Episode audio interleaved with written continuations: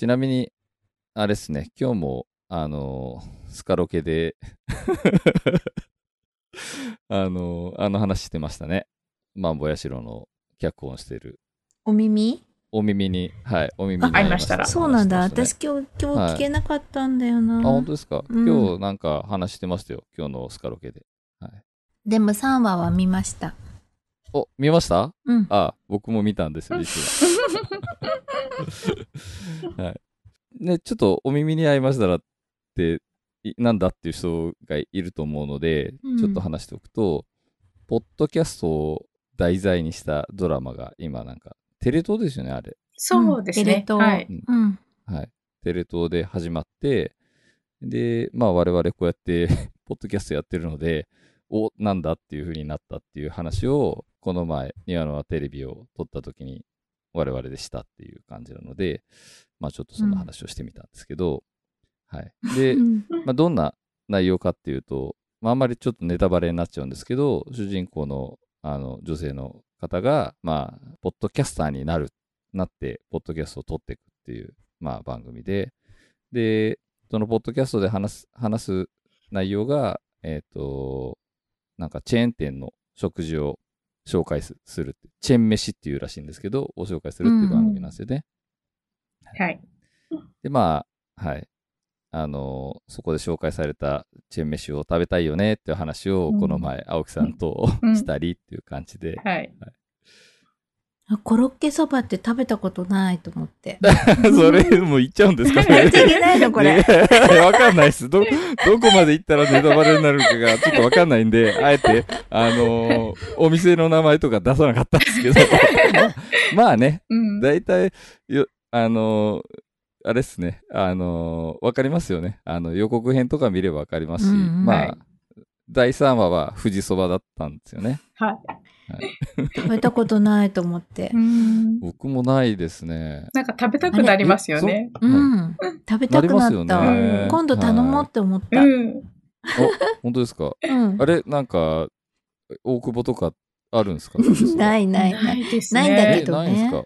そう。あれ、都会にしかないよね、きっとね。津田沼になかったでしたっけ？富士そばって。なんあか見かけたような気がするんですけど、津田沼のパルコの近くあたりで。へえ。ちょっと覚え、あ、いや、ある、あります、あります。あ、あありますね。あの通りですよね。なんか多分新津田沼の駅まで行く通りにあった気が。なんか見かけた気がするんですよね、どこかで。富士そばって。そうなんだ。私、あの、働いてる時に近くにうんいろいろとそういうのはあったけど、うんあのこっちにはないと思ってた。えー、じゃあ行ってみよ結構ありますよ。うんあの、ん。意外と、そうなんですよね。チェーン店って、わ意外と入んないじゃないですか。うんそんなことないですか？入らない、あんまうり。ん、だから、なんか、見てるとすごい入り、なんか食べたくなりますよね。うんうん。ね、近いから行けますよ。そうですね。うちはあるかな？職場の近くにあんのかな？ふ富士そばとかって。どうだっけな？うん。ま小諸そばだった、私は。あ近くにあったのあありますね。小諸そばっていうのも。あーはいはいはいはい、うんありますうね。ん。あーうん。でももう25年ぐらい前の話だから。そうですね。うん。私、あれも聞いちゃいましたよ。あの、キはいキーのお帰りご飯でしたっけ？何でしたっけ？ああ、はいはいはいはいはい。ああれですよね。なかなかうん清なんかのよかったですよ。結構、ああ、僕まだそっち聞いてないですね。はい、あの、何かっていうと、その番組、テレビドラマに合わせて、一緒にね、あの、そそのドラマ内に出てくる主人公の子が好きなポッドキャストの番組を、まあ、実際に Spotify で配信してるっていうことになってるんですよね。はい。で、それをだから、まあ実際にそのポッドキャストのば番組を Spotify で聞くことができるっていう、合わせ、合わせば技というか、はいうん。っていうような感じになってて、そう、僕もちょっと聞きたいなと思ってはいるんですけど、う ん氷川きよしさんがお料理を作ってくれるんです。ああ、そうなんですか。へはい。え なるほど、はい限界突破してますか？なかなかいいですよ。あの、あそうですかの、今日それ聞いてチャーハン作っちゃいました。あ、本当ですかうん。なんか食べたくなって、ああ。氷川さんがちょっと、チャーハンを作ってくれたんですけど。何分ぐらいえっとね、15分とか20分とかそのぐらいです。ああ、いい感じですね。そうなんですよ。はいちょうどなんかあ、ーいい、いい感じで聞きながら、あ、作ろう、チャーハンみたいな。はい。すごい、もう青木さんもポッドキャストにはまりましたね。。そうですすね。ちょうどいいですよね、聞くのに。特に料理必需品なので今、ほぼ3食作らなきゃいけないので、とっても助かります。うん。そうですね。はい。うん。いやー。まあ、あれですね。それで、あの、その、お耳に合いましたらの脚本を書いてるのがマンボヤシロっていう話ですね。毎回マンボウヤシロの話して名前出てきますね。検索しちゃいましたよ、ウィキペディアで。そしたら、うちの息子と誕生日が一緒だと思って。おー、マジっすかそうなんですよ。同じ日なんですよ。ああ、そうですか。おめでとうございます。ありがとうございます。で何がいやー、これはもうし、ま、まだまだちょっとマンボウネタが続きそうな感じがしますね。はい。えーまあでもなんか結構ね、あの、そのドラマもなんか割と小ネタが効いてて、うん。なんかあの、レジェンドラジオパーソナリティみたいな人が出てきたりとかで、だね、まあクリスがね。それも言っちゃうんですか？言っちゃいけない 全部出ちゃった。そこも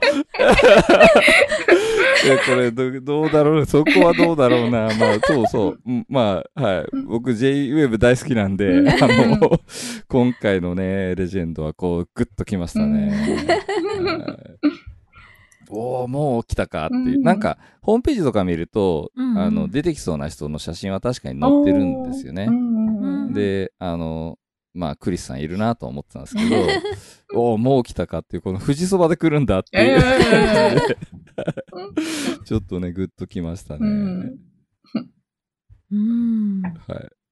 みんなでも、年取ったね。ほんと。うんうんまあ、そうですね。うん まあ自分たちもそうだけどうね。んうんはいそうですね。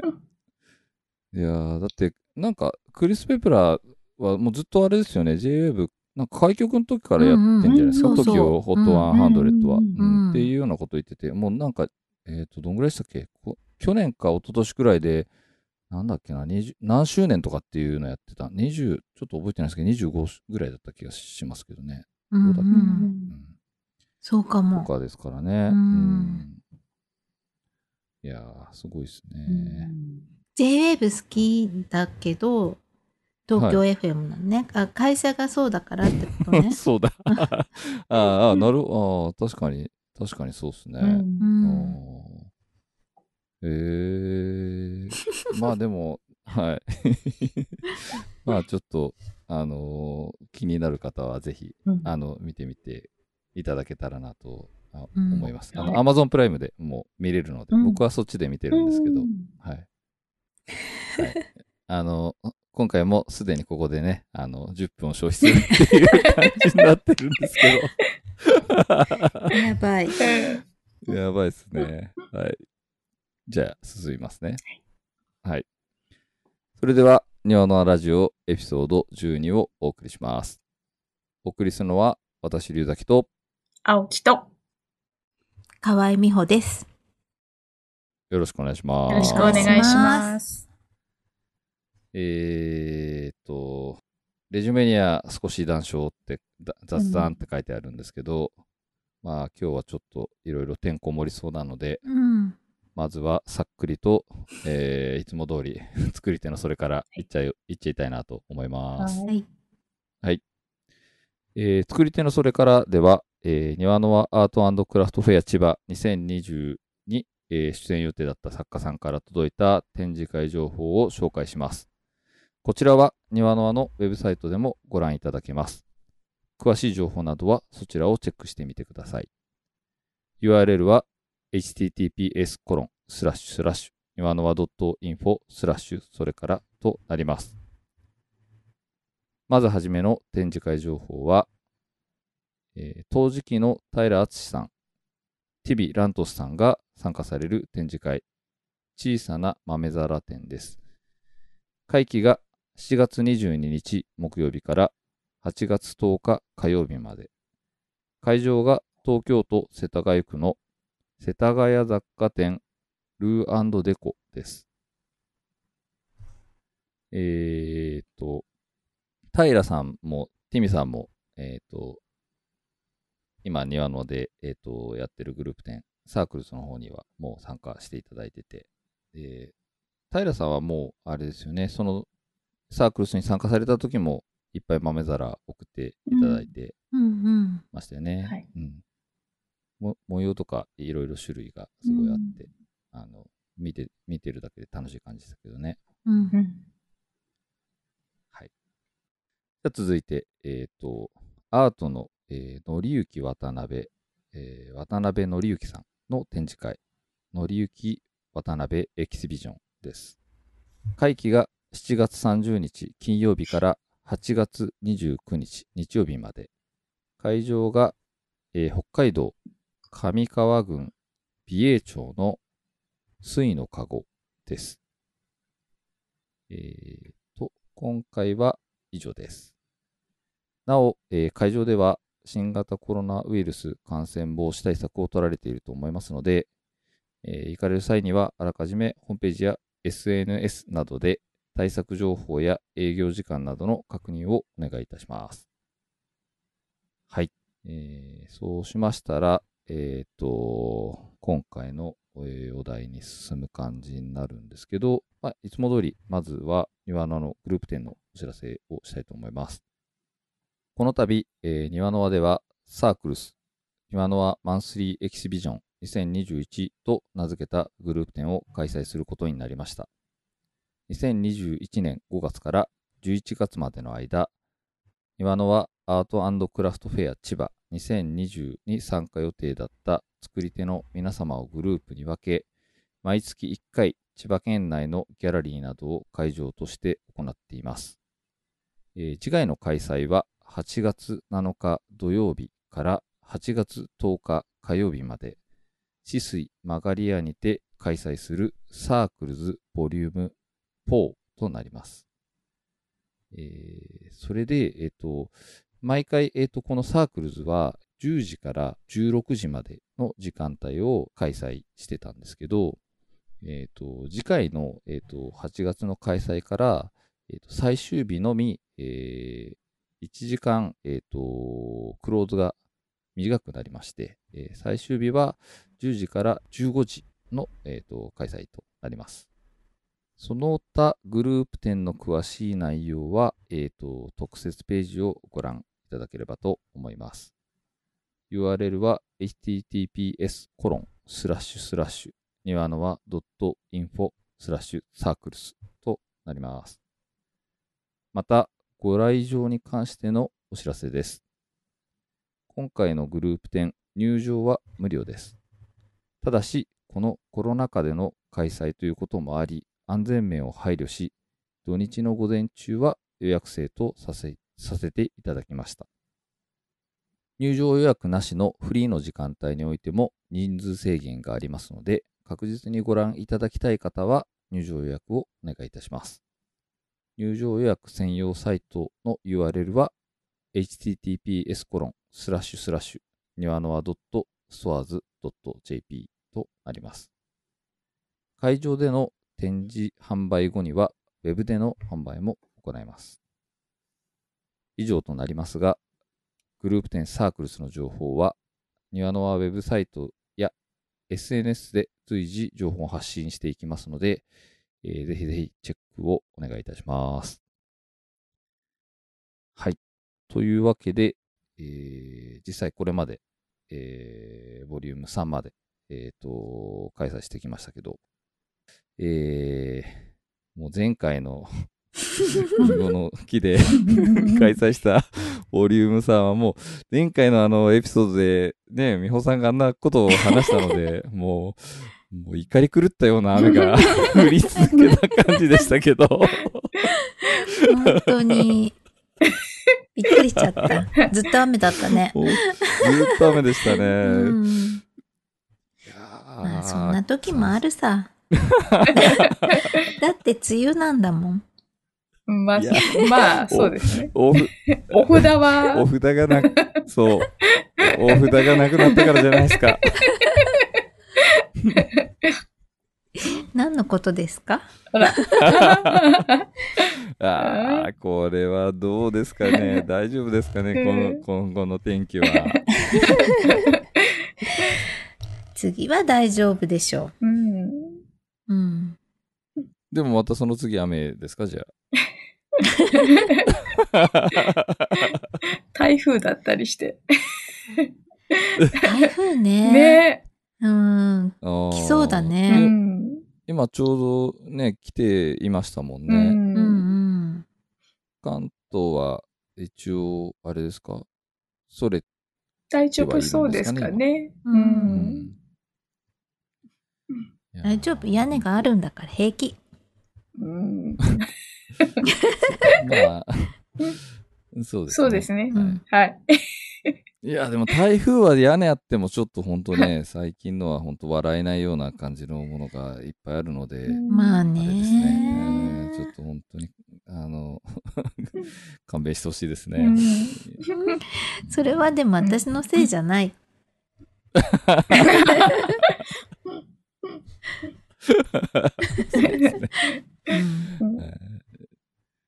他になんかあります？あの、サークルスで3回目までやってみて。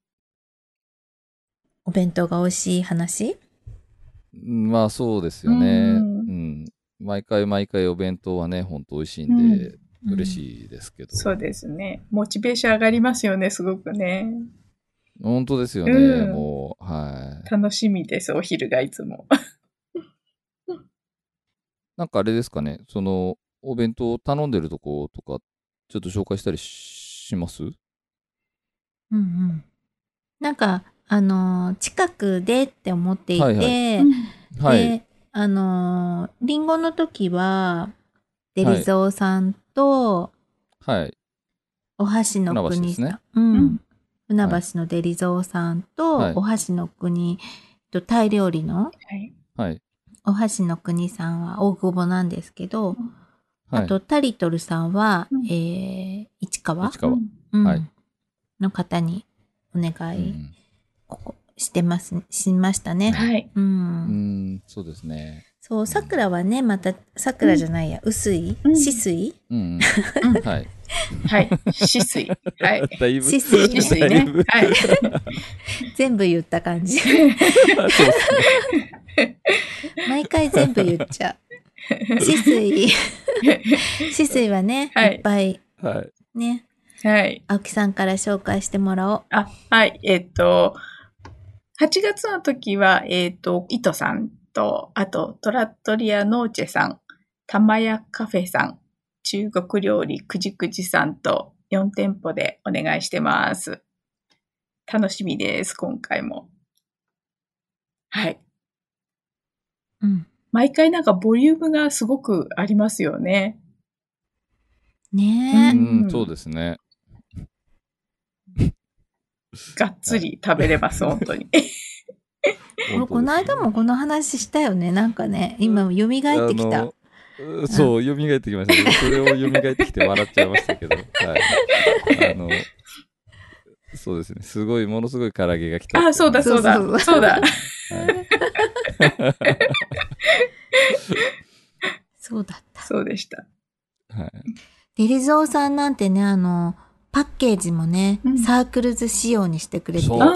そうああ、そうですそうね。ですね。んはい。すごい。うんそうですね。玉屋さんもね、サークルスのシールつけてくれてうん、そうだ。うんうんはいあれはちゃんと僕は剥がして、あの、その日庭の T シャツにそのまま貼って、あの、はい、接客してましたよ。そ素晴らしい。のはい、いやいやいや、あうんのシールはもう本当、こう、痺れましたうね。ん。はい。嬉しかったです。うん。ね皆さんすごい協力的ですよね。本当です。ありうん、ありがたいですよね。はいうん本当にそういう方のおかげで成り立ってます、本当に。ありがとうございます。うん。お弁当を食べたい方はぜひ。そうですね。はい。ボランティアお願いします。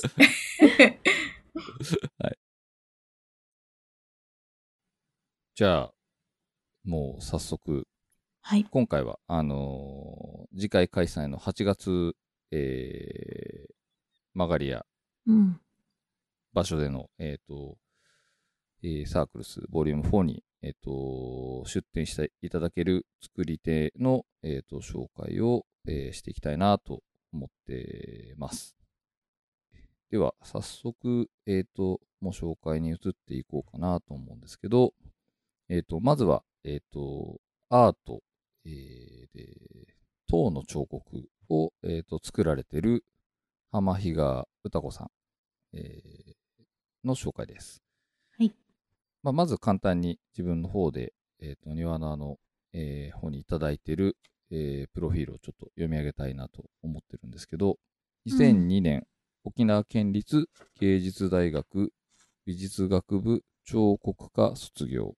うん。えー、と、その他、ものづくりに進むきっかけなどは、えー美術予備校に通うようになって、プライベートでもアートらしきものを作ってみようと思い立ち、畑に落ちてる枯れた冬瓜に油絵の具でラスコーの壁画みたいなうんベルシャ絨毯みたいな柄を描きました。その後、野焼きをしてみたら粉々に割れちゃって、でも、いろんな色や味があって捨てられず、白いパネルに標本のようにくっつけてみました。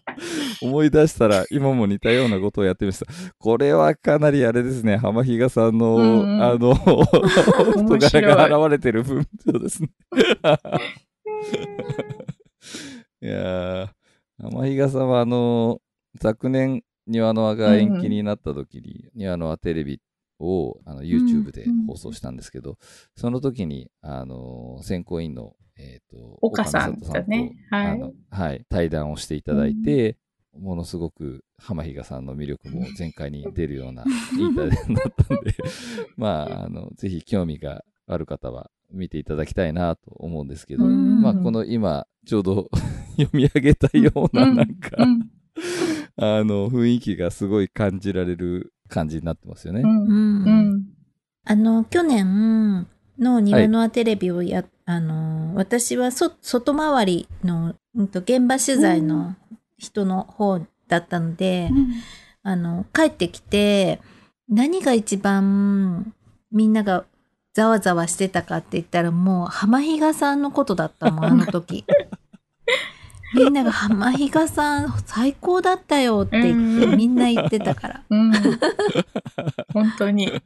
ファンになっちゃいました、本当に。そうですうね。んうん。うんなんかね、あの画面でなぜか浜比嘉さんだけこう、そよ風がそう。吹いていて、そうなんですよね。うん。なんでかよくわかんないですけど、こう、ずーっとこう、髪がこう、あの、そよそよ、そよそよしてて。いや妖精のようだったよね、なんかねー。そうですね。すごい自然な感じでした。うんはい。はい。えー、庭の輪には一度出てもらってて、うん2020年で2度目だったんですよね。そうですね。うんはい。作品は、塔で作ったその、オブジェといううんうん。もので、今回はそういったものを展示していただけるっていう感じですね。はい。そうですね、はい数はね、ちょっと少ないんだけど、うんでも、じゃあ、次行きましょうか。はい。はいじゃあ続いては、えっ、と、陶磁器の安倍祐樹さん。はい。えーまず、プロフィールの方なんですけど、2006年、筑波大学芸術専門学群建築デザイン専攻卒業ということですね。えーものづくりの道に進むきっかけなどについては、なんとなく小さい頃から手を動かすことが好き。えー建築を専攻していた学生時代、図面と模型とプレゼンパネルは作るのに肝心の建築作品を作ることができないもどかしさから、版画、洋画、写真など自分の作品を自分の手で作り上げる実習をたくさん履修しました。そんな中で奥が深く面白さを感じた陶芸をもう少し、ま、学んでみようと多治見へ向かいました。ということですね。へえね、安倍さんの作品は、表面のその質感というか、そういうのが、あの、面白い作品なんですよね。うんうんうん。うんそうですね。うんはい。庭の輪は、えっ、と、18年、2018年と2019はい年うんに出展していただいてます。はい。うん。えーインスタグラムがありますね。うん、そちらで結構作品を、えーうんうん見ていただいた、その写真が載ってるので、はい、見ていただける感じですね。すごい、あの、表面に細かい、こう、ひびうんの、ひび模様っていうか、うんうん。あのーわざとね、うんそういう風な、はい。の出るように作られていて、その表情が、なんかこう、まあ、自然とできてるんだけど、うんうーうん。ん、ちょっと誘導して作ってるところもあって、はい。なんか面白いですね。うんうん。かっこいいですよね、器がすごく。そうですね、うんかっこいい感じですね。うん。なんかこう、触った感じというか、すごいマットな感じじゃないですか。うんうん。そうですね。あれはやっぱりなんかそういう釉薬とかのでああいう感じになってるってことなんですか？うーん、釉薬、うん、釉薬じゃないんだけど、はい。うん、なんかこう、難しい。何と言ったらいいのかわかんないけど。いや、なんか、すごい、うん。あんなにマットな感じの、あの、なんなんかていうんですか、ね、焼き締めに近いんだと思う。うん。うん焼き締めかもしれないし、ちょっと私もあの、ちゃんと聞いていないのでわからないんだけど、うん。はい。の中の、あのーうんうん。うん。器の内側の部分にはしっかりはと、はいあの。釉薬がかかってるんだけど、外側の部分は、うんはい。うん、あ無釉なのかな、うん。焼き締めなのかな？っていう感じ。うん。かかってたとしても本当に薄くっていうう感じ。ん。なんかその柄のテイストとあのマットな感じが本当に合ってるというか、うん。雰囲気がいい感じですよね。うんなんかすすごいか。っこいい感じで素敵です。うんうんあとなんか金色っぽいお皿もありましたよね、すごい。うんあのうんうん。ありましたね。ブロンズのうんブロンズ油。うん釉薬はなんかブロンズ油をか、ブロンズ油をかけてると思う。みんうんあの内側、うんあの外は、あの、マットな感じでしたけどね。うん。内側、うん、ブロンズでしたね。はい。はい。じゃあ次行っちゃって大丈夫ですか？はい。はい。じゃあ次も陶磁器の、えー、石黒五一郎さんですね。はい。えーっと、まずプロフィールですね。え一緒に、あの、ほら、奥さん、あの、ご夫婦枠なんで、石黒さんと桑田さんは一緒に紹介しちゃってもいいんじゃないかな。わかりました。じゃあ、えーっと、そうですね。えーっと、一緒に紹介します。陶磁器の、えーと、そうしましたら、えっと、桑田千佳子さんも一緒に紹介します。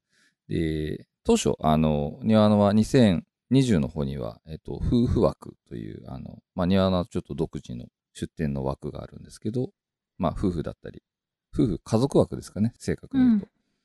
はい。夫婦だったり、家族だったりっていう、えーペアで、えっ、と、出ていただける枠がありまして、そちらの方に、えっ、と、応募していただいて、出店していただくことになったということで、ちょっと一緒に紹介したいと思います。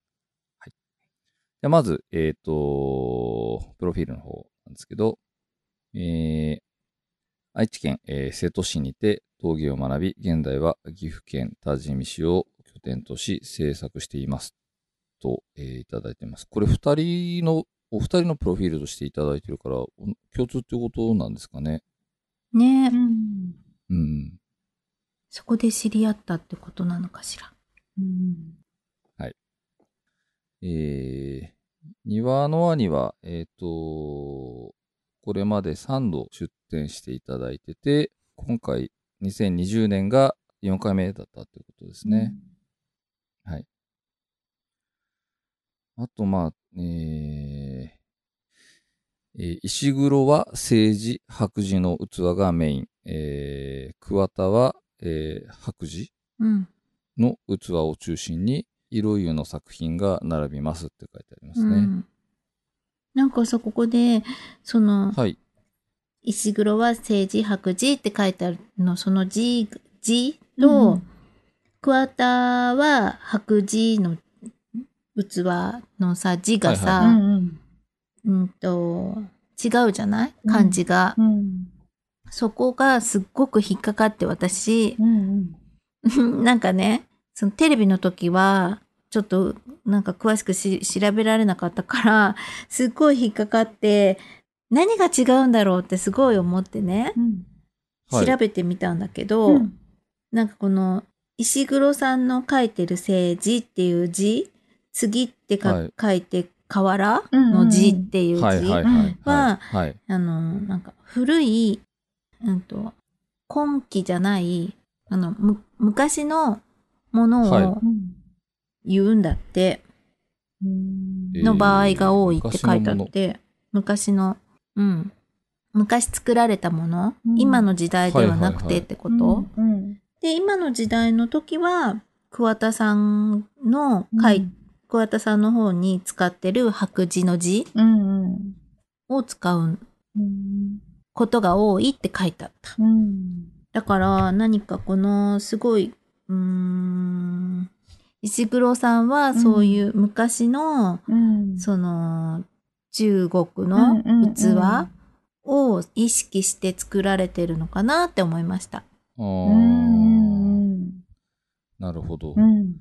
先ほどか、あの、美穂さんが言ったテレビの時はっていうのは、実は、あのー、2、3日前に庭のテレビでのこの8月の出展者の紹介を収録してて、うん。うん。そちらで、あのー、美穂さんが、えっ、と、この石黒さんと、うんあの、桑田さんの紹介の動画を撮ってるんですけど、うん。その時にも、まあ、あの、このプロフィール見ながら話したりしてて、うん。その時にその、この、今、美穂さんが話してくれた漢字の違いが、うんうんうん。あの、気になってはいたけど、ちょっとその時にどういうことかまであわからなかったっていう話ですね。はい、その通りです。はい。ああ、なるほどですね。うんう。うんん。うんでもなんとなく言われると石黒さんの器ってそういう感じしますね。なんとなく、うんその中国の昔の政治のちょっと感じっていうはいか、カニがこう入ってる感じで。はいはいはいはいはい。確かにそうですね。ちょっと今、実際その、あの、インスタグラムをうん見てるんですけど、石黒さんの。うんああ、言われてみると、ああ、そうなのかなっていう気が、もうしてき、いやー、まあはい。へえ。うんそういう意味なんですね。私もあの漢字、なんて読むんだろうって最初思って気になってました、うんやっぱり。うんうん。あーそういう意味があるっていうのは全然。うんうん、でもそういうふうに意図して使ってるのかもしれないですね。ねえ。うんううんん。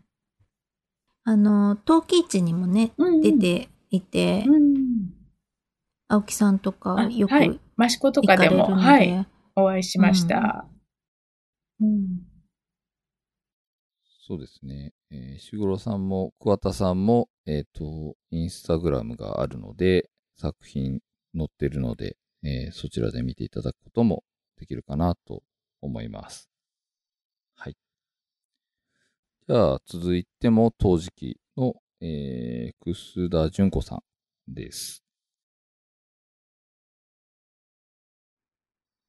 プロフィールは、えーと、1996年、茨城県立養業指導所六路科、えー、釉薬科を、えー、経てるっていうことですかね。は。い。ものづくりの、えー道に進むことになったきっかけなどについては、えーインテリアの勉強をしていた短大生の時に遊びに行った笠間で初めて手びねりを体験しました。学校では素材を使って模型を作るなどをしていましたが、土の自由さ、最後は火に委委ねるところも面白く感じ、この経験から数年後に陶芸の道に進みましたということですね。物欲を刺激するもの、料理が映え、使いやすく組み合わせやすいもの、末長く使っていただきたいので、掛けの修理も行っています。暮らしの中で使われる器の眺めを切り取りたくなるような絵になるものを作りたいと思います。ということです。庭の輪には何度か出ていただいてますよね。うんうん。うんと、プレの時と、あと2016年。はい。作品の感じとしては、えー、どうですかね？どういう、うん、なんか、あのーリンゴの絵が描いてある器が、まあ、有名な、有名なんだけど、あと、く、黒絵っていう、黒と白の、うん。うんと、うん、クロスが書いてあったりとかうん。するうん。ものとかが人気があって有名なんですけど、うん、さっきも話した庭のテレビのえー収録の時にサンプルを送っていただいて、それをみんなで見たりしてますけど、うんうん。結構いろんなこう、テイストのものがうんうん。ある印象だなって自分的には思ったんですけど、そう、うん、そうですね。多分、楠田さんは、あのー毎日、なんかこう、あの、ご飯を食べるときに自分の器とかを使っていたりとかするっていうのも多分あると思うんだけど、本当にお料理に合う器をすごい、あの、柄があっても無地でも本当に料理がなんだろうな映える器を作られていてなんかそういうところもあるのかなと思う。なんかこうあのあー。いろんな感じのテイストのものを多分こう食卓に載せたいじゃない、まあ、人のものでも全然いいんだけど自分のものでこういろいろとあのテーブルにで揃えるっていうかには多分なんか可愛いのもあったり渋いのもあったりとかっていう感じになるのかなってちょっと思いました。はい。確かに今ちょっとインスタグラム、あの、楠田さんのインスタグラムのページ見てるんですけど、うん。料理が載ってある写真が結構多いですね。うんうん。これまで何個かインスタグラムを写真見てましたけど、料理が載ってある写真がこんなに載ってるページそんなにないかもしれないなってちょっと今見ながら思いましたけど、結構お料理が盛り付けてある写真多いですうね。んそう、なんか食べ物、これを載せたいなって思って、多分作る人なのかな、器を。うん。いやーあとは、テレビで話してたの、あの、緑色の話をぜひラジオでもしてくださいよ。カルテットグリーンですか？そうです、そうです。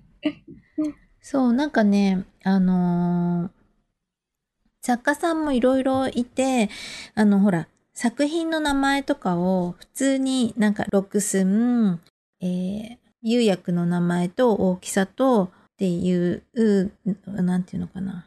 すごいかっちりとした名前をつける、つける方と、あと作品になんか雰囲気で名前、作品名をつけてる方といらっしゃるんだけど、あの、楠田さんは本当にそういう、あの、そのカルテットグリーンっていうのだったり、なんか君しぐれだったりとか、なんかそういう感じで、あの、名前をつける人なんですよ、作品に。で、カルテットグリーンっていうのは、あの、カルテットっていうドラマがちょうどやっている時で、楠田さんがすっごいハマってた、なんか今まで見たドラマで一番好きとか言ってたんですけど、そのドラマの、なんか一場面に出てくる壁の色がちょうど自分が作ってる緑の色だったから、カルテットグリーンってつけてた。なるほど。はい。はい。次行きましょう。じゃあ、次行きましょう。じゃあ、次は、ガラスの保坂弘樹さん。はい。プロフィールは、2009年東京国際ガラス学院卒業。えー以後、長野県や滋賀県のガラス工房で勤務。2017年から、えー作家としての、えーガラス制作を始めると書いてありますね。はい。ものづくりの道に進むことになったきっかけなどについては、えー工芸のような仕事ではありませんが、実家が町工場をやっていたので、職人さんの存在が身近にありました。ガラスと出会ったのは偶然でしたが、ガラス職人の姿が小さい頃の記憶と重なって、ものづくりに進むきっかけになりました。ガラスは透明という素材特有の美しさがあるので、制作ではそこが損なわれず、より引き立つような作品作りを大切にしています。といただいてます。えーまあ、作品の感じは、あの、先ほど読んだ、あの、プロフィールのところにあった、まあ、ガラスは透明という素材特有の美しさって書いてあるんですけど、本当にまあそんな感じだなって、その作品を見て自分は思いましたね。すごい綺麗ね、綺綺麗ですね。うんうん。あとはなんかあの、なんていうんですかね、あの、今のはテレビの収録してる時には、栗田さんが揺らぎっていうような感じで言ってたとは思うんですけど、うん。表面がこう、なんていうんですか、揺らいでる感じが、んほんとすごい綺麗ですよね。うん。これなんか、あれですかね、ちょっと 知らなくて申し訳ないんですけど、なんか技法的にあるんですか？揺らぎっていうのは。どの作品が来てたのかちょっと私も見てないから、あのー今インスタの写真を見あているんインスですけど。タで見ると、あのー、1枚目にあるような、あのーうんうん、あのストライプのやつ？削り、うんうん。削りが入ってるやつと、あと少し下の方にあの進んでもらうと、えっ、とね、結構下の方なんですけど、なんかクラフト店の写真みたいなのがうんうん。あるじゃないですか。うんうん。その隣になんか、ああ、はいはいはいはい。うん。あの、ちょっとボコボコしたようなうんうん、表面の、えっ、と、うんうん写真うんのうんうん。ものとか。表面に多分ね、これ、うん、うんうんこういうのを多分揺らぎって言ってたんじゃないかなと思うんですよね、多分。なんか表面にのテクスチャーがって書いてあるもんね。この表面の感じがまたすごいいいなとは思いました。うんうん。あのー鉄のこのか型にグッて入れて作ってんだと思うんですけど、へえ、うん。いや、いいですよね、なんか。また、うこのインスタグラム見ると、うん。あのー光に照らされて影が落ちてる写真とかありますけど、うん。こういうなんか表面の揺らいでる感じがあるとまた影もすごい独特な感じですごい綺麗うん。だなっていう感じしますね。ね何よりやっぱこれからは 暑い季節なんでね、うん あの、ガラスはいいいいでですすよね。ね。ね、はいうんすごいあのカットも綺麗ですうね。んカットグラスもしていて、うん。はい。じゃあ次進みますね。はい。はい。じゃあ次は木工の飯田真一さん。イーダ・ウッド・ターニングという屋号で、えー活動されてますね。えープロフィールは、2003年、えー伊豆高原で工房を開設。えー家づくりやリフォームの経験を経て、2017年から本格的にウッドターニングに舵を切る。現在夫婦で作家活動、えー時点でのギャラリー展開と各地のクラフトイベントに出展中と、えーいただいてます。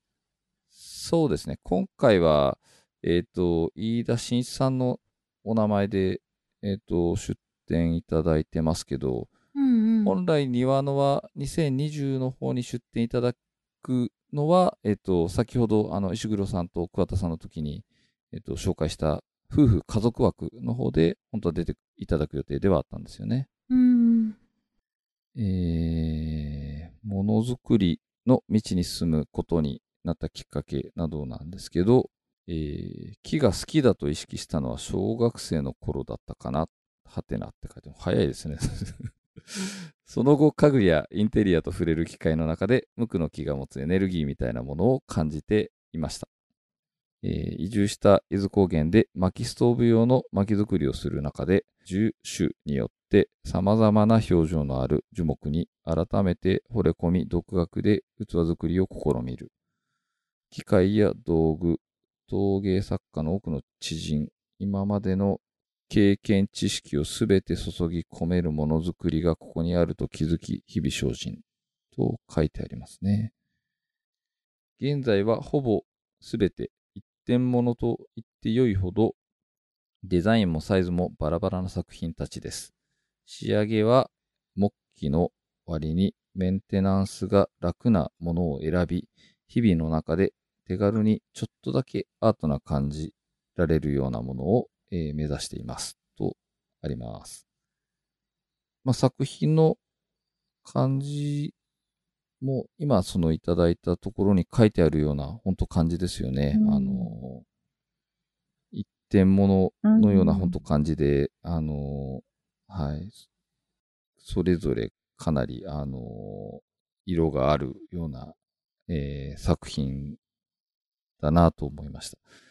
割となんかその、大きいサイズの、あの、ボールのような、あの、ものから、ぐっと手で、あの、握って、あの、使えるようなサイズのものも、えっと、その庭の、の方にはササンプルとして送っていただいてて、えっと、一応それを、まあ、みんなで確認したっていう感じではあるんですけどね。はい。ね、ウッドターニングって言って意味がわわかる、わかるのかな？皆さん。どうですかね？ターニングの、じゃあちょっと今定義を、旋盤で。旋盤による加工をターニングと言います。うんうんうんんなんか木の穴みたいのもね、デザイン性があって、おしゃれに作ってましたよそうね。はうんい。かっそうですねこいい感。じで。はい。うん。えっ、と、スポルテッドでしたっけ？スポルテッド。うん。スポルテッドってわかります？うん、わかんなそれし調べたんですよ。えっ、と、樹木が傷ついた際に雨水などと一緒に侵入した菌やカビによってできた帯状の黒い筋って書いてい。あって、で、うん。で、まさに確かに、あのーうん送っていただいたサンプルでも、なんかそういう、なんかこう、帯状の、あの、黒い筋がバーっと入ってるものがあって、それがまたすごい綺麗だったりするんですよね。うーん。だから、そういうような感じで、えっと、うんえーまあ、あの、模様が入ってる木だったりとか、あと、まあ、えっ、と、生木を使ってるっていううん、ふうに書かれてると思うんですけど、その生木のうちに、えっ、と、こう、形をうん、作って、乾燥していく、うん。あの、過程で、うん。まあ、木が、歪みが出てくると思うので、そのなんか、独特の、あの、歪みが出てるようなうん形のものだったりうんもあって、うんそれもまたすごい素敵でしたね。はい。うん。なるほど。はい。本当に一点一点ね、違いますよね、形が。はい。そうですよね。うんはい。まあ、あとは、地場のね、やっぱり木を使ってるっていうのもまた、うんなんかいいですよね。うんうんね。はい。サラリーマン時代、習志野に住んでたっていうああ、のが、うん。アクタスん船橋店で、に勤めてたんだって。ねねえ、習志野のどの辺にいらっしゃったんでしょうね。え、ほんと。私もそれ気になりました。あーそうです。気になりましたよね。ねえ。うんアクタス船橋って、ララポートに。うん。ララポートですよね。やっぱ、うん行ったことあるなうんまだあります？今なくなったよね。うんあるかな？なくなっちゃいました？どうでしょうね。うんララポート自体に僕、もうす、もうしばらく行ってないんで、ちうんょっとわかんないですけど。はい。まあ、そんな感じですかね。は。はいはい。じゃあ次に行きましょう。はい。はい。えー次、えー、川ですね。はい比較川、えー、黒沢博之さんですね。えー、黒沢という、えー屋号で、えー活動されてます。えー、プロフィールは、えー、1996年から革製品メーカーで革製品作りの技術を磨き、2008年から黒沢として活動を開始とあります。えーものづくりにの道に進むことになったきっかけなどについては、えー子供の頃から黙々と何かを作ったりすることが大好きでした。大人になり仕事に就くときに何か物を作ることに携わりたいと思うようになりました。革製品のメーカーに入社し、制作を担当させてもらい、基礎を学ぶことができました。えーそして家族や友人、身近な人のために喜んでもらえるものを作り始めたことをきっかけに、自分で黒沢として活動を始めました。たくさんの方の心に残るような丁寧なものづくりをこれからも続けていきたいと思っています。とのことです。庭の輪にはもうたくさん出ていただいてますよね。そうですね。うん。ほぼ毎年、2012、13、14で、16、17、18、19と7年出ていただいて。はい、うん。ありがとうございます。作品の感じは、まずはそのシンボルというか、うんになってる蜂の、うんあの、ね、縫い込んでる蜂が、うんまずはうんこう、印象的かなという気がしますけど。そうですね。うん。あとはもう綺麗な色の革を使ってう、んうん。かわいい、あの、動物とかう、んうんそうですよね。ねはい。モチーフでう、んあの、はい。ベビーシューズとかが、うんはい。バッグとかポーチとかが、はいうん。熊とかね。にあの、うさぎそうとかですね。うんはい。う。うんん。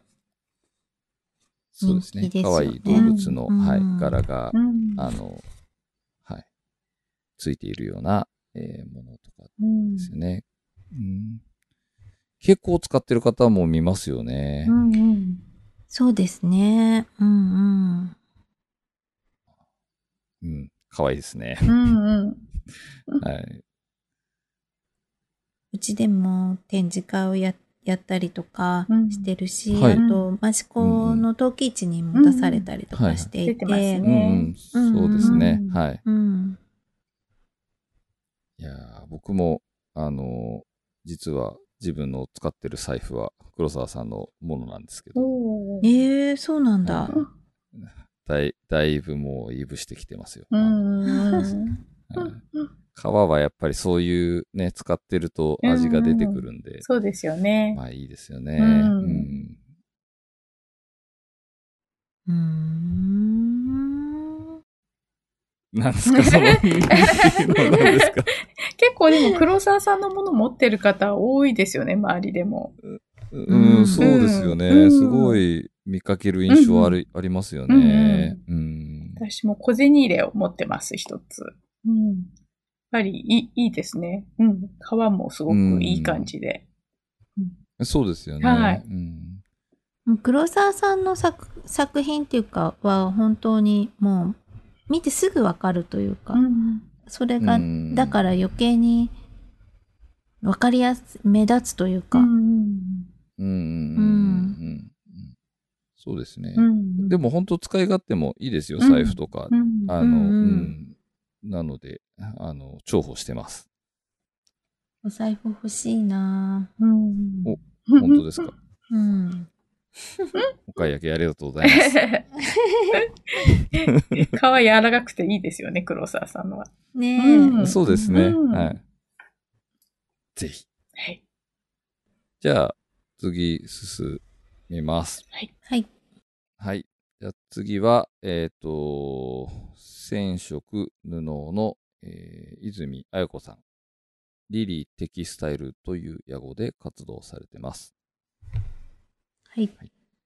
えープロフィールは、2010年よりリリーテキスタイルとして作家活動をスタート。手染めや手織りの作品を制作し、ギャラリーやライフスタイルショップ、クラフトフェアなどで作品を発表しています。とのことですね。えー、ものづくりに進むことになったきっかけなどは、子供の頃から砂遊びや工作、えー手芸など手を動かして何かを作ることが好きでした。母の趣味で手編みや洋裁をしていたので、余った糸や布などを自由に使わせてくれていたのが今につながっているのかなと思ったりします。物を作るとき、選んでもらった人の暮らしに心地よく馴染んでいくものができたら、できれば長く使ってもらうことができたらと思っています。長く使っていただく中での経年変化も、えー美しい、うん、美しいと惜しく思ってもらえるようなものを作りたいと思っています。とただいてます。庭の輪にもやっぱりずっと出ていただいている印象ね、ですね。2015年から19年。うん？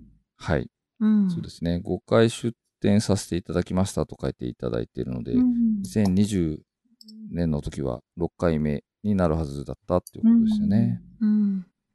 すごい細かくて、うんあの、折ってるだけじゃなくて、糸も染めてたりとかして、はいはいはいはい。うん。そうですね。はい。うん自然素材の手織りや草木染めの作品を展示って書いてあって、草木染め自体から、えっ、と、やられてるっていうことなんですよね。うんうんうん。作品の感じとしては、リネンのストールとか多いですよね。はい。うん。そう、季節、うん季節柄ね。うん。あの、冬は毛のものもあそうやってるですねけど、ううんん。はいはいはい。すごい、あの、横糸？横糸で、はい。こう、刺繍のようなうん感うじ、んそうですね。一部刺繍みたいな感じにうんうん。折っているのが特徴なのかな？うんうんうんうん。そうですね。刺繍みたいに見えますよね。う。。うん確かに、そうですね、えー今ちょっとインスタグラム見てますけど、そんな感じに見えるものもうん確かにありますね。うん。うん、綺麗ですね。う。うんん。細かい。うん。すごく肌触りも良さそうですし、私、ウールの一つ持ってるんですけど、すごく軽くて使いやすいんで、一番使いますね、それ。ああ、本当ですか？ええあのすごく軽いんで、肩凝らないんですよ。だったかくてとってもいいんですよ。うん。ふわっとしてて。いいですね。最近男の人のがつけてもかっこいいようなものもうん、作られているので、うんうん。ね、墨染めっぽいのもありましたよね。ぜひ。うん、かっこいいのもあったので。ああ、じゃあちょっと次の、あの、はいサークルズはうん。楽しみにはい。してます。ぜひぜひ。はい。うん経年変化もあうんうんれですよね。そうですよね。色がどんどんいい感じになってきて、藍色とか、墨のやつとかはいい感じになってくると思います。そういうのがやっぱまたいいですよね。こういったものをあの使う楽しみの確かに一つになりますよですよね。ね。うんはい。はい。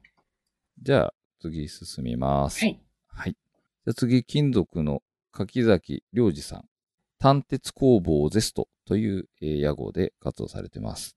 じゃあ、まずはプロフィールなんですけど、埼玉県秩父市の単鉄工房で修行。2015年に千葉市にインテリア、エクステリアをオーダーで制作する単鉄工房ゼストを立ち上げるといただいてますね。ものづくりの道に進むことになったきっかけなどについてですが、え会社員時代に鉄で自宅表札を作ったことをきっかけに西洋の家事技術を知りました。硬く冷たい鉄が、えー火の力と人間の想像力で生み出される自由な造形と力強さ、温かさに強く魅了され、これをなりとする人間になりたいと思い挑戦しました。こだわりは実用性のある、えーものは丈夫で長く使え、良いものにするということを心がけています。かつ、自由な造形で使って楽しく日々の暮らしが心豊かで質の高いものにできるものを生み出したいと考えております。とのことです。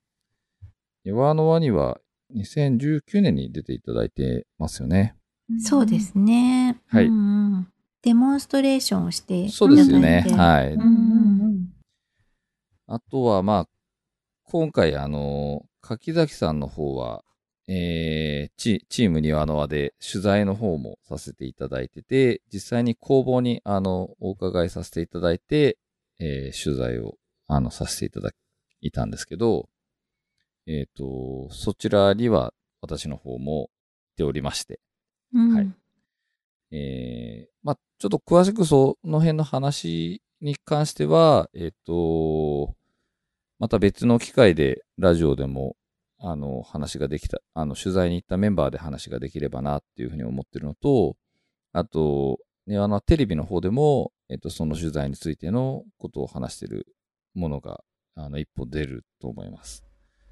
えーその他にウェブの方でも、あの、取材に行った記事をまとめたものが出たりすると思うので、えっ、と、ちょっと興味ある方は、ぜひそちらも見ていただきたいな、という感じの告知なんですけど、まず柿崎さんのその、えー作品の感じって言いますと、鉄を打って曲げてうん。作るものっていう感じで、ね、なんか、YouTube やってもすごい、うんうん。あの作り方とかを、はいはいはい、そうですね。ね。はい。あの、うん。すごいそうですね。再生回数なんだって言って、片岡さんがすっごいもうずーっと言ってた。うん、そうですね。うんはい。うん。あの、庭のテレビ、庭のあの YouTube ではなくて、あの、柿崎さんがやられてる YouTube チャンネルっていうのがあるんですけど、柿崎さんが鉄を実際打ってる、あの、姿が見られたりとかするんですけど、掲載されてる動画とかが、すごい再生数とかがいってるものがあったりで、あの、すごいなっていう話を してたんです。ねすごい。すごいですよね。でも実際動画見てると面白いですよね。うん。斧を作ってみようみたいな動画とか、うんうん鉄をこう曲げて叩いて斧を作るみたいな動画があったりとか、ぜひちょっと興味ある方は見ていただければなと思いますけど。はい。ね。柿崎さんは作品的なところで言うと、主にはあの、なんていうんですかね、あの、エクステリアっていうんですかね、住宅の、そうですね。うん。門扉とかね、手すりとか。はい、作ったりすることが、まあ、多いのかなっていううん。感じではあるんですけど、その他にも、今回その庭のサークルズなんかに送っていただけるものとしては、フライパンであったりとか、うんえっ、と、なんていうんでしたっけ、あのちっちゃい鍋みたいなやつ。あ、ココットみたいね。ココットって書ああー、いてあるそうです、そうです。そう、そうです。はい。ココット。はい。ココットだったりとか、まあ、あとは、アウトドアとかで使うのにちょうど良さそうなトングだったりとか、ナイフとかフォークだったりとかっていう、実際鉄を加工して使えるようにしているようなものを、えーが、まあ、柿崎さんの作品っていう感じですかね。うん。ね。とにかく熱い男だったっていうふうにうん みんなが言ってたから。テレビ見るの楽しみにしてます。そっちで喋ってるのも私なんでちょっと何とも言えないところですけど、まあ、あの、本当に、あの、柿崎さんは素敵な方でしたね。まあ、その素敵さができるだけ伝わるように喋ろうとは頑張ったので、いや、本当に素敵な方でした。はい。はい。まあ、あの、ぜひ見てください。あの、はい僕の喋りはどうでもいいんですけど。はい。じゃあ、次、進みますね。はい。はい。次は、えっ、と、金属の、えー、成瀬治さんです。はい。プロフィールですが、木と金属を使い、造形活動、空間づくりをしています。その時々感じることを直接的に手を動かせたらと思い制作しています。物、人、空間などの持っているそのものの性質が好きです。それを無視しないでそのまま出せたらと思い制作しています。といただいてますね。ものづくりをの際に大切にしていることなどは、素材の持っている性質を欠点も含めて表に出せたらいいなと思っています。素材と対峙する中で得られる瞬間を見過ごさないでいたいと思っていますといただいております。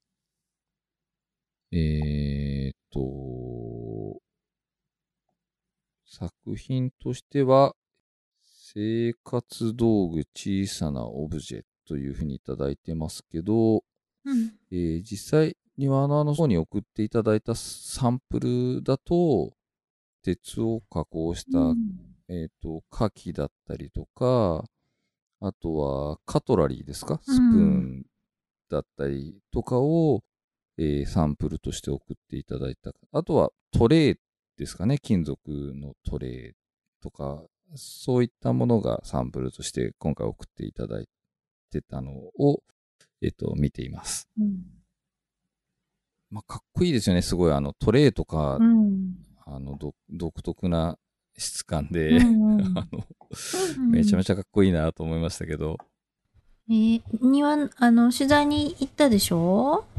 あ行った人そうですよ。ね。はい。僕ね。は行ってないんですけど、うんはい。あの、実は、成瀬さんのところにも、えっと、うん。ニワナの方で、工房の方に、うんあの、うん取材に行かせていただいて、お話を聞いたりしていますので、成瀬さんの方でも、ニワナテレビの取材に行ったものをまとめたものが1本と、取材に行ったメンバーで1本ラジオを撮ろうっていう話が今ありまして、あと、ウェブの方にも取材の内容をまとめた記事が出ると思うので、えっ、と、うん興味がある方は、いずれかのそのメディアなどで、えっ、と、ぜひ見ていただきたいなとは思ってます。うんね、木更津なのね。うんそうですよね。はい。うんすごい作品見るの楽しみで。うんタオキッチン出てんだもんね。うんそうですよね。そう、それで見たことがあるの。うんうんうん。そう。庭のあの、実行委員のみんなで大阪に行った時にも出られてましたよね。うんその時、僕は少しだけお話ししたんですけど、重機とかもやられてるんですよね。う。うんん使ってる重機とかもすごいかっこよかった印象ありますね。うん。じゃあ、次進みましょはい。う。はい。えっ、と、次の方が最後ですかね。はい。えー次が、えーアクセサリーの、えー金子ひとみさん。ポッタリースタジオ K という屋号で、えー活動されています。プロフィールは、女子美術大学大学院を修了し、えー2015年に長野県須坂市にある古民家をリノベーションし、ポテリースタジオ K を設立。陶器のアクセサリーを中心に制作し、国内外で活動しております。ものづくりの道に進むことになったきっかけは、えー幼少の頃よりものづくりは好きでしたが、小学生の頃に通っていた陶芸教室はどうしても楽しめず、陶芸に対してあまり良い印象はありませんでした。その後、大学の工芸学科へ進学し、そこで改めて陶芸に触れ、その土の自由さ、釉薬の美しさに魅了されたのがきっかけです。といただいてます。庭の輪には2019年に参加していただいてて、えー初めてその時出展していただいてるといただいてますね。うんうん。えー作品についてですが、陶器でアクセサリーを作られてるっていう形ですよね。はい。ねえ、うんピアスとイヤリングが中心なんだよね。うん。そうですね。すごいうん。細かいですよね。ねあのこれはどういう風に作ってるんですか？これ、一個一個手で作ってますよね。粘土に、こう、木、木のヘラとか針とかでこう、模様を作ってる感じですよね。うんうん。へえ。イヤリングなんですかね。そのピア、あの、花の、えっ、と、モチーフのような、こう、うん柄のものとか、ものすごい細かいじゃないですか。あのうんうんうん。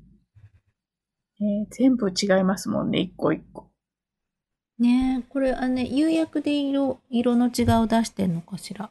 そんな感じしますよね、これね。それも細かいですよね。ねうん。いやーこれはすごいですね。この今、ちょっとインスタグラム、あの、見てるんですけど、うんうんまあ、鳥のモチーフのものがあったりとか。木のモチーーフのものがあったりとか、うんこれ鳥、鳥のやつとかやばいですね。めちゃめちゃ細かいですね。うんうんうんうん。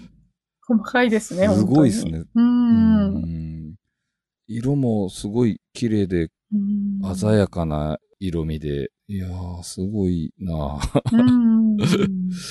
これはちょっと実物見てみたいですね。ねえ。ちょっと当日楽しみだな。うん。すごい、庭のあのやつでは、ブロ、あのーピアスとか、あの、イヤリングうんうんの写真がうん多かったけど、うんブローチとかもあるのね。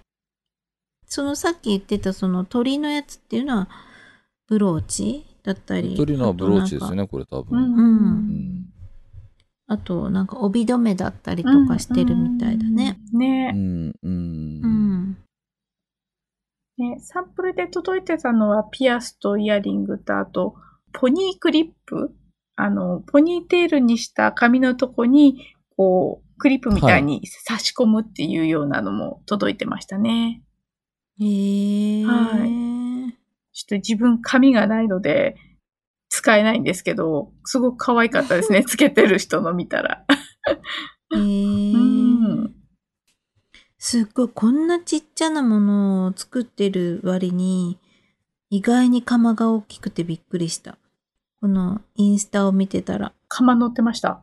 釜乗ってた。おー。うん。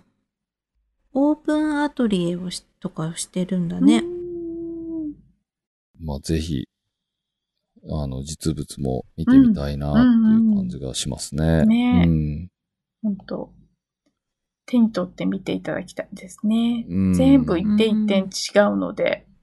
それもまたすごいことねですね。本当ですよね。うね。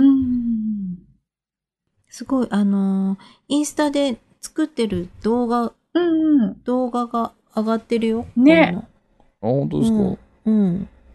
すごい。ねえ、すごいですよね、これ。チチチチチチって。まあ、早送りですけど。でもね、細かいですもんね、すごくね。ねえ。そんなのもインスタグラムでは見れるということで。はいうんはい。じゃあ、大丈夫ですかはい。はい。はい。じゃあ、まあ、ざーっとですけど、えっ、と、8月に開催するサークルス、えー、ボリューム4の、えー、方に出展していただける作り手の方を、えっ、と、紹介してきました。えー、今回、どうですかね？その他話題あればと思うんですけど、まあもう結構時間も経ってるので、えー、すごい、今時計見てびっくりしちゃいましたよ。もやばいな、う、結これ。構な時間ですね。そうですね。こどうれどうやってま早く巻こうかと思って、あれしたけど、なかなか、やっぱりかかりましたね。うん、じゃあ最後に、えっ、と、お便りが来てるということはい。なので、えー、美穂さんの方で、えー、お便り紹介お願いしてもいいですか？これあの、この間、ポストに入っていて、新聞、新聞で切り抜かれた文字の、あの、手紙が入ってたんです。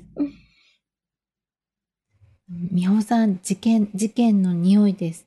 くだらないって最高ですねっていうのが送られてきました。ありがとうございます。本当に。ありがとうございます。あのーね、新聞を一文字一文字切り取って、あのーこう、は、貼り付けてうんうん。いただいてるんですよね。あのー細かい。コラージュっていうんですか、うんはい。何さんからですか？あの、これは T 橋って書いてあります。はい。T 橋さんからですよね。うんあの、多分あれですよね。これまでに、あの、エピソードで、あの、美穂さんが作家さんから送られてきた新聞を読むのが好きで、その切り抜かれてるものとかがあると、えー火曜サスペンス劇場などを連想してしまって、えーまあ、それも好きだっていうようなことを話していただいたので、それを受けて、こういった、うんあの、お便りを送っていただいたってことありがなたいですのかなと、ね。あの、うん受け取りました。うんいや、本当にありがとうございます。ありがとうございます。ちゃんとはい。あの、送っていただいたものは、あの、写真だったりで、あの、みんなでこう、見させていただいているので、うん。はい。ありがとうございあります。がとうございます。また送ってね。うん。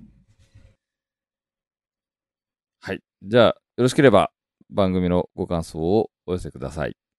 メールや SNS はもちろん、郵送でのおはがきなども大歓迎です。ツイッターの場合は、ハッシュタグ、ニワノはレディオをつけてつぶやいてください。それと、過去の開催時に作ったニワノはステッカーがありますので、ご意見、ご感想と一緒にご希望の旨をお伝えいただければ差し上げます。えーこちら在庫がなくなりましたら終了となります。また、このポッドキャストは Apple Podcast、Google Podcast、Spotify、Amazon Podcast などでも聞くことができますので、えーそちらでフォローなどをしていただければと思います。えーちょっと少し前に、あのいただいた意見なんですけど、あのホームページの方の、えっ、と、で聞いていただいてる方もいるみたいなんですけど、あのーそちらで全然聞いていただけるのも嬉しいんですけど、あの、結構、い1話のエピソードが 長いので、あのー逆に、こう、こういったその、ポッドキャストのアプリとかで聞いてもらえると、再生位置をき記録されてたりして、あの、途中まで聞いてまた聞こうと思った時に、あのーうんうん同じ再生位置から、あの、再び聞き出すようなことができたりするんですよ。うーん。あのもしよければ、そういったアプリとかで、うんまあ、登録しておいていただければ、新しいエピソードが出た時にお知らせとかも行くと思いますし、うんあの、まあ、何よりその再生、まあ、ちょっとね、あの、1話が 長いので、あの、途中からまた、あの、再び聞き出すこととかできるのうん。で、うんうんあと倍速もね。うん倍速そうですね。ああ、そう、うんそうなんですよ。うん。1.12、1.1倍、1.2倍、1.3倍とか、うんそういうふうに、すあの、速度を選んで聞くこともできるので、うん、僕なんかは結構いいっぱいいろいろ、あの、ポッドキャスト聞くので、もう、あの、ある程度早めて聞いてますけど、いっぱい消費したいの、消化したいので、はい。1点、でも1.3倍速ぐらいまでだよね。いやー、そのぐらいが限界ですね。うん。もう、それより早く行くと、もう、ちょっと話が頭の中でこう、思考回路的にこう、あの、ものと、なん。ていうん。ですか、話の内容を頭の中でこう、え理解するのが追いつかないね。そう、そう、追いつかなくななっちゃいますよね。うんうん。1.3倍が限界な気がしますね。うんうんわかるわかる。あと最後の一行を言うだけのところで、まだ時間を消費して しまいましたけど。はい。すいませんでした。はい。じゃあ、今回も、あの、多少は、あの、縮めると思いますけど、なかなかお聞きいただきありがとうございました。えー、それでは、今のはラジオエピソード12でした。ありがとうございました。ありがとうございました。